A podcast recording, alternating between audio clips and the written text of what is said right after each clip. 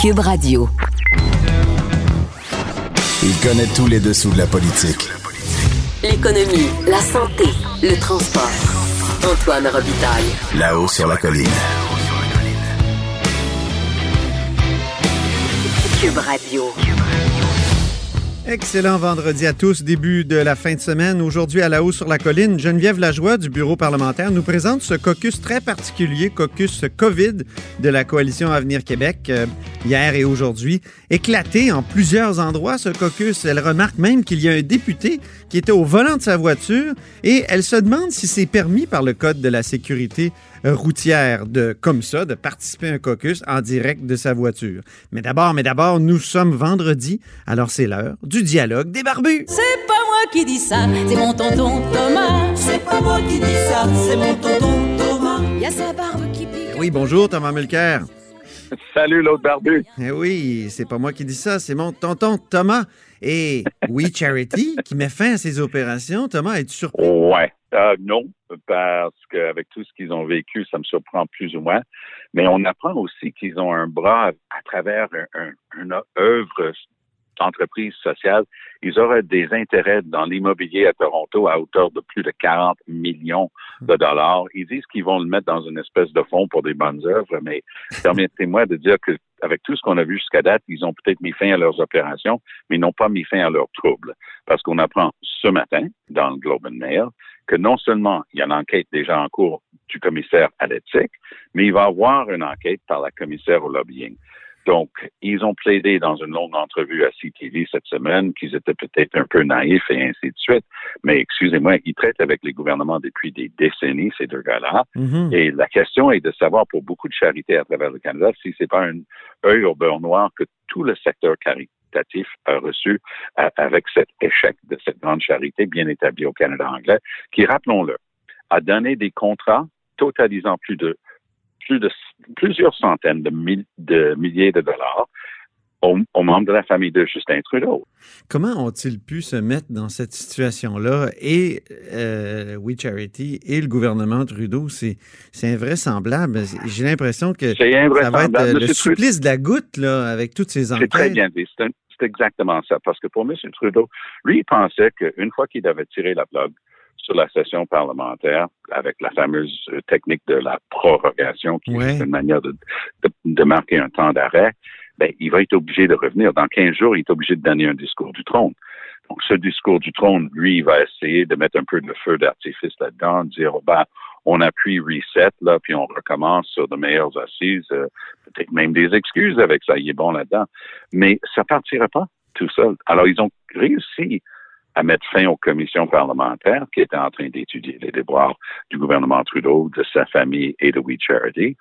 Mais le commissaire à l'éthique, lui, ne serait pas impressionné par ça. D'ailleurs, on lui a demandé un commentaire hier quand We Charity a annoncé qu'il mettait fin à ses opérations. Il, la réponse était laconique et, et quasiment drôle. Il a dit, c'est un fait intéressant d'un air de dire, ça change C'est tout. mes affaires.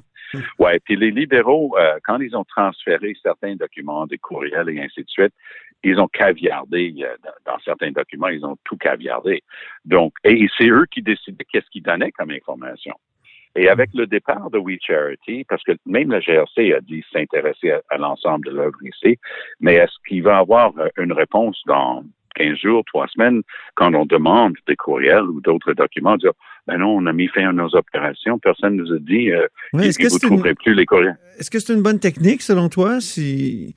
Est-ce que c'est une bonne Ben, en technique? fait, si, si on veut s'assurer que les preuves soient plus là, euh, ça pourrait bien être ça, mais il y a, d'autres personnes qui vont s'intéresser maintenant.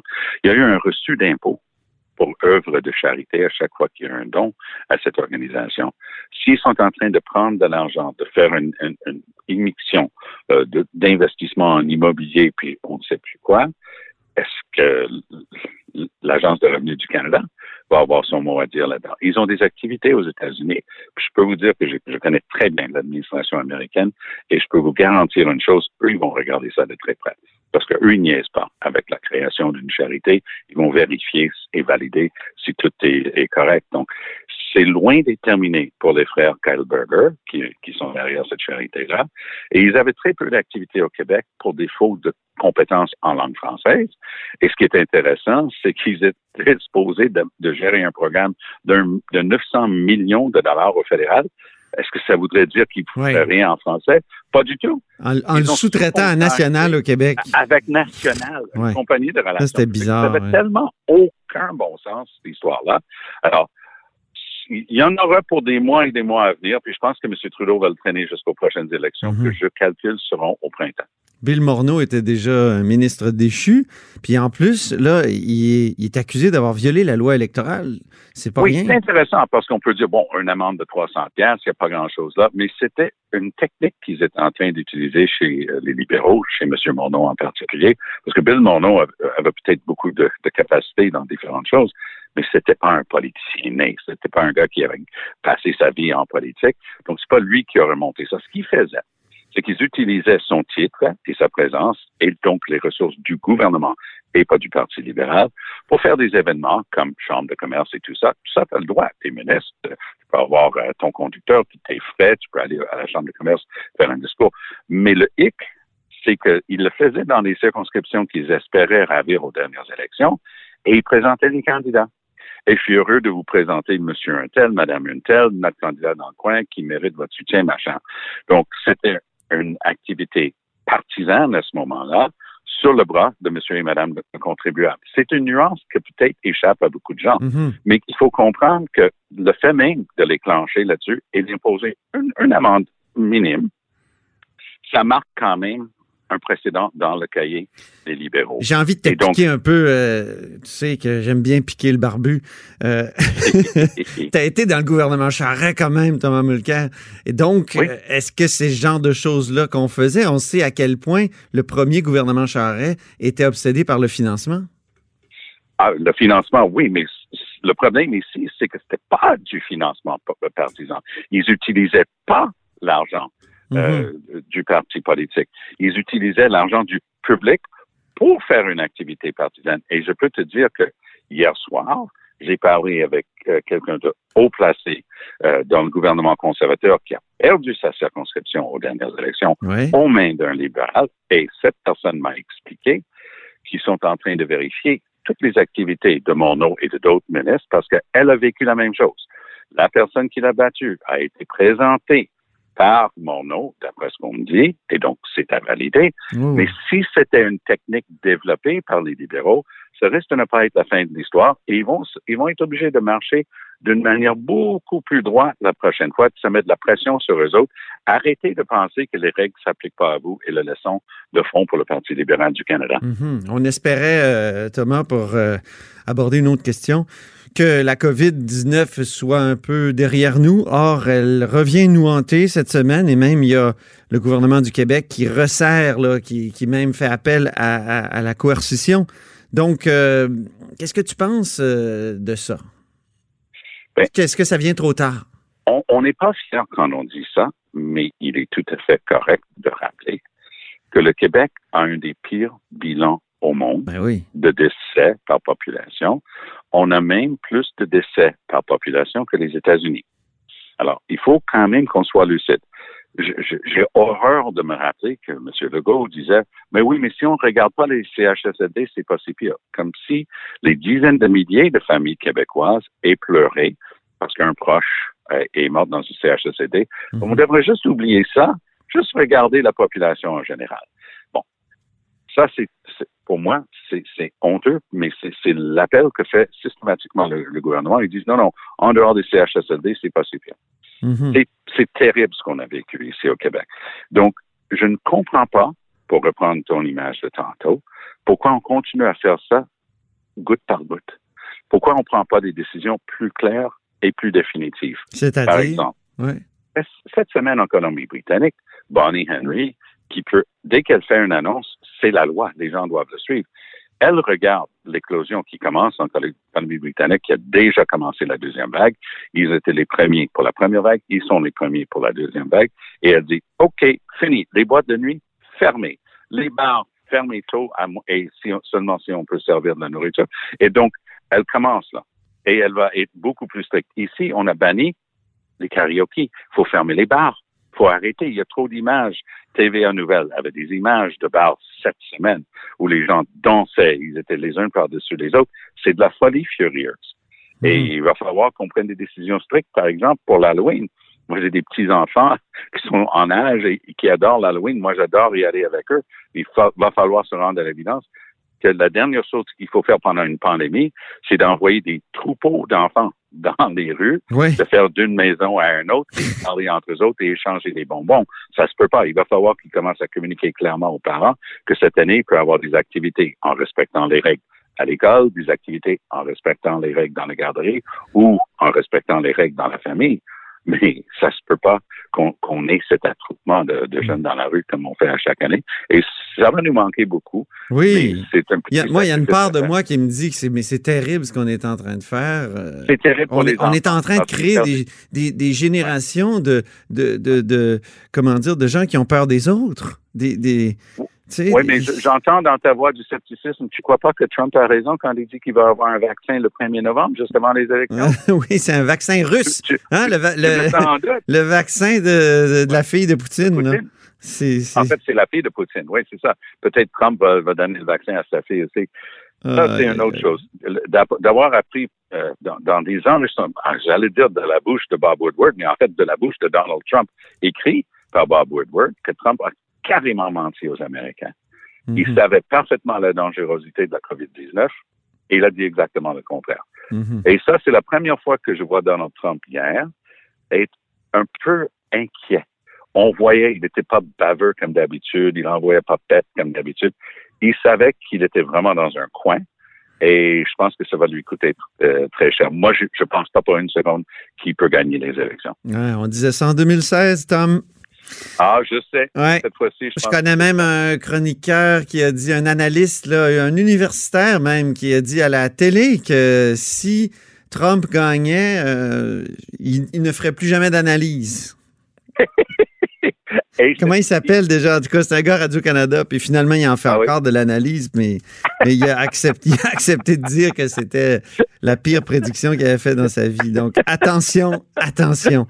Hey, en terminant, il faut parler de l'axe. Oui. Je, je, je persiste. C'est impossible pour Donald Trump de gagner. Ah oui? Et, et s'il gagne, qu'est-ce que tu fais? Je t'achète une bouteille de vin. Pour te consoler. On la boira à plus de, de deux mètres de distance, contrairement à Ford et ah, Legault, les deux premiers ministres qui étaient côte à côte, épaule à épaule, en train de claquer une petite bière, toi. Écoute l'autre barbu, ça là, je deviens dingue avec ça. C'est comme Justin Trudeau qui était à Ottawa, il n'avait pas le droit de traverser la frontière, il est allé dans son chalet dans l'Outaouais alors que c'était interdit pour des raisons de santé publique. Et il savait qu'il n'avait pas le droit. Monsieur Legault faisait ses conférences de presse tous les jours avec le docteur Arruda d'un bord puis Daniel McCann à l'époque de l'autre bord. Ils étaient même pas à deux pieds, oublie deux mètres, puis on leur posait la question deux, trois fois. Ah, ben, c'est parce qu'on travaille beaucoup ensemble. Eh oui, mais tu dis à tout le monde de suivre la règle de deux mètres, puis tu ne le suis pas. Et finalement, il a fait la même chose avec Doug Ford. Il est, il est drôle. Il a un bon sens de l'humour. C'est un excellent communicateur, François Legault. Puis il souriait, puis il disait, ben, nos bouches étaient à deux mètres. Ça, c'est faux. N'importe qui qui regardait cette photo-là savait qu'il n'était pas à deux mètres de, des bouches ou d'une autre partie de leur corps. Donc, c'est rire du monde de le dire comme ça parce que tu ne peux pas avec crédibilité insister. Il y a des règles. Il faut les suivre puis pas les suivre toi-même devant les caméras. Le public dit, ben, tu es en train de prouver que ceux qui ont cette lubie de dire que c'est, c'est, un canular, tout ça, le COVID-19, tu es en train de leur donner un peu raison parce que oui. que les règles, ça, ça vaut pas de la chenoute. Tu as vu son tweet hier à François Legault? Le Québec et l'Ontario sont plus unis que jamais. On s'est dit, ben oui, c'est ça. Ils se, sont tellement proches que ils ont donné plus de 50 millions de dollars de contrats de communication depuis le début de la pandémie. Peut-être qu'ils euh, devraient reviser leur manière de communiquer visuellement parce que ça, ça marche pas. Le public ne supporte plus de, cette, hypocrisie, cette manière de dire fais ce que je dis puis pas ce que je fais. Oui, mais ils te répondraient probablement qu'ils sont maintenant dans la même bulle l'Ontario et le Québec. Mais penses-tu qu'ils vont réussir? Oui, vas-y. Ben, moi, je pense qu'ils vont réussir à forcer la main du fédéral. Oui, c'est ça. Et qui est dommage, à cause de cette folie de, la bière à, moins de deux mètres, ça a fait distraction du point fondamental de cette rencontre, ben qui était une nouvelle alliance entre l'Ontario et le Québec, les deux plus importantes provinces qui, à elles seules, représentent presque deux tiers de la population canadienne, est en train de dire, écoutez, là, on a fait un deal, même si la santé, c'est provincial. Aux années 60, on a fait un deal.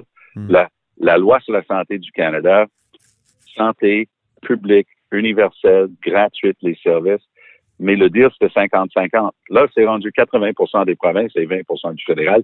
Et là, François Legault a entièrement raison. Là, Doug Ford, c'est une bonne chose qu'il embarque avec le Québec. Et ils vont ils vont avoir le droit de pousser le fédéral parce que M. Trudeau dit qu'il veut faire encore des déficits. Mais la meilleure manière de le forcer, c'est d'insister que le fédéral commence à payer un petit peu plus pour la santé. En même temps, tu parles du Canada central. Je pense que on parle rarement en bien de lui, mais Philippe Couillard avait lancé cette idée du Canada central et avait vraiment essayé de, se rapprocher du gouvernement ontarien. Évidemment, c'est le gouvernement Wynne, donc euh, qui avait un rapport presque incestueux avec le gouvernement Trudeau. Donc, est-ce qu'il aurait pu faire cette demande-là? Mais quand même, je, tiens à rappeler que M. Couillard avait insisté pour que l'Ontario et le Québec euh, euh, fassent front uni. Non, je, je peux te parler de, de Kathleen Wynne qui, qui a perdu ses élections aux mains justement de Doug Ford. Et encore là, peu de gens auraient prédit ça. Mais elle était tellement pas aimée à la fin de son mandat. Puis je peux te parler de première main. Elle, elle a interféré dans la dernière élection fédérale d'une manière éhontée. C'est ça. Euh, nous, on, nous, on avait un plan pour les garderies. Elle a envoyé sa ministre de l'Éducation pour attaquer le NPD en Ontario en disant des faussetés énormes mais moi, je peux pas commencer à attaquer une ministre provinciale. Je suis dans une élection fédérale. Mais Trudeau puis sa gang à Ottawa ne se sont pas gênés d'utiliser Kathleen Wynne. Donc, Kathleen Wynne n'aurait jamais fait une conférence de presse avec Philippe Couillard pour faire la même chose que Legault et Ford ont fait cette semaine. Mm, oui, bon. Ce genre de pression-là ne peut venir qu'à des gens qui ne sont pas dans la famille libérale. On va voir, euh, Antoine, en début de semaine, lundi, il y a une élection au Nouveau-Brunswick. Il y avait un gouvernement minoritaire conservateur. Moi, je pense qu'ils ont des très bonnes chances d'aller chercher leur majorité. Et là, on va se rendre compte que les conservateurs reviennent en force à travers le Canada. Les, gouvernements provinciaux libéraux, il y en a très peu, mais il y a une perversion là-dedans. Les libéraux à Ottawa adorent cette situation-là parce que les gens à travers le Canada qui veulent quand même une alternance disent, mais on va garder les libéraux à toi. Ah, oui. tout d'un coup, on va avoir conservateurs et conservateurs, puis là, il n'y aura pas de rapport de force non plus. Exactement. Hey, merci beaucoup, euh, Thomas. À très bientôt. Merci, l'autre barbu. Salut. À la semaine prochaine. Là-haut sur la colline. Une entrée privilégiée dans le Parlement. Cube Radio il y a de la joie. Bonjour, bonjour les hirondelles, il y a de la joie. Dans le ciel par-dessus le toit, il y a de la joie. Et du soleil dans les ruelles, il y a de la joie. Bonjour Geneviève Lajoie. Bonjour Antoine. Ne t'inquiète pas, la moumoute a été changée sur ton micro. Merci. Et personne n'a chanté du Bon Jovi dedans. Parfait. Ça me rassure. Faut dire, c'est parce que Geneviève est entrée dans le studio, puis elle a regardé la moumoute et elle s'est dit hum, est-ce qu'il y a quelqu'un qui a chanté du Bon Jovi dedans? ben non! Les karaokés sont interdits euh, à Cube aussi.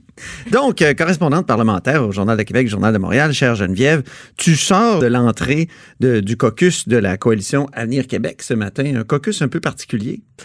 Ben, tout d'abord, ça a commencé par une, euh, par une sortie publique de, Jean-François Roberge, le ministre de l'Éducation, qui nous a annoncé que effectivement le sport scolaire, les sports-études euh, et les activités parascolaires, euh, qu'elles soient culturelles ou en tout cas, si vous aimez les échecs, c'est comme vous voulez, là. Oui, c'est ça. Mais que ça reprendra donc à compter de la semaine prochaine en zone verte et en zone jaune c'est-à-dire donc partout au Québec pour, euh, pour l'heure, puisque euh, il n'y a pas de zone rouge, il n'y a pas de zone rouge ou orange. Mais attention, euh, zone orange, région orange, il y aura des restrictions, donc les enfants devront revenir dans leur bulle classe uniquement et donc euh, euh, ne pourront pas euh, euh, côtoyer des gens qui sont d'autres bulles classe. Donc, à partir de ce moment-là, une région devient orange, mais là, ouf, restrictions sur les sports, les sports étudiants et le, le- le parascolaire. Euh, et zone rouge, évidemment, on s'imagine que ça va arrêter complètement. Donc, Est-ce qu'il y a euh, des zones actuellement qui sont en passe de devenir orange? Euh, ben non, je penserais pas. Il y, a, il y a Montréal qui a déjà dit cette semaine qu'elle euh, que- qu'elle devrait peut-être devenir jaune éventuellement, mais pour le Mhm. moment, non. Mais de toute façon, tout ça est un peu subjectif dans la mesure où c'est la santé publique qui, à un moment donné, va dire, bon, ben là, voici, cette région-là passe dans la zone orange. Pourquoi? Mhm. Ça va être sur le, Moi, je fais du sport là. parascolaire, là, puis je t'ai inscrit aux 10 km de l'Université Laval, puis ça a été, ça a été annulé hier. Oui, oui, effectivement. Tellement frustrant. là. Je peux comprendre. J'ai mieux compris la frustration des jeunes qui sont venus manifester ici. Mais en même temps, c'est nécessaire. C'est- risqué. Ben, Autant qu'une moumoute sale de micro. Oui, mais en même temps, euh, je vous rappelle que depuis euh, des mois, les jeunes jouent dans des équipes civiles. Ben oui. Et ça, ça n'avait pas été arrêté. Donc, je vais prendre l'exemple de mon fils Hmm. qui joue au soccer depuis tout ce temps et qui n'a jamais arrêté et qui a encore recommencé l'école, qui est dans sa bulle classe et qui ne pouvait pas jouer au basket euh, à l'école, mais il pouvait continuer de jouer au soccer dans son équipe civile. Donc, c'est aussi... Il y a des incohérences. C'était pour régler, c'était pour régler aussi cette incohérence-là. Évidemment, euh, là, il y a une précision, par contre, de- du ministre de l'Éducation, M. Roberge, qui a expliqué. Donc, c'est assez complexe, là. Euh, un, en- un, un élève va pouvoir donc participer à deux activités parascolaires maximum. Donc, se mélanger avec deux autres groupes, bulles, appelez-le comme vous voulez, là. Hey, ça devient mêlant. Ça devient un peu mêlant. On comprend mais- qu'il faut que ça soit finement, euh, comment dire, ajusté, mais c'est- c'est... c'est c'est complexe. C'est pour respecter le principe de bulle, classe, groupe. euh, euh, toujours dans l'objectif très difficile d'équilibrer euh, un retour à la vie en société d'une certaine façon Mais et aussi évidemment combattre la pandémie c'est comme deux extrêmes c'est- surtout pour pouvoir retracer les gens. C'est une façon de pouvoir savoir dans cette classe-là, il y a telle personne. Dans cette équipe-là, il y a telle Mhm. personne. C'est pour retracer les gens. C'est vraiment une question de traçage. Mhm.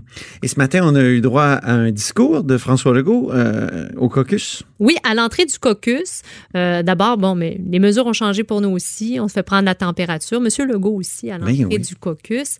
Euh, et il y en avait, il y avait des élus qui étaient en direct sur Internet. Donc, euh, euh, même, même, même un qui était au volant, visiblement. Tu l'as pris en photo, je tu l'as mis sur Twitter. euh, Oui, oui, je l'ai pris en photo. C'est-tu Euh, permis, ça? Parce qu'il me semble qu'on n'a même pas le droit de toucher à notre téléphone dans l'auto. ben, Pas parce qu'il est contagieux, là, mais parce que on le ça, sait, on est- ça fait plusieurs années. Je suis en train de faire des vérifications. Là. Je, pas encore, je ne sais pas encore si c'est permis ou pas. Là.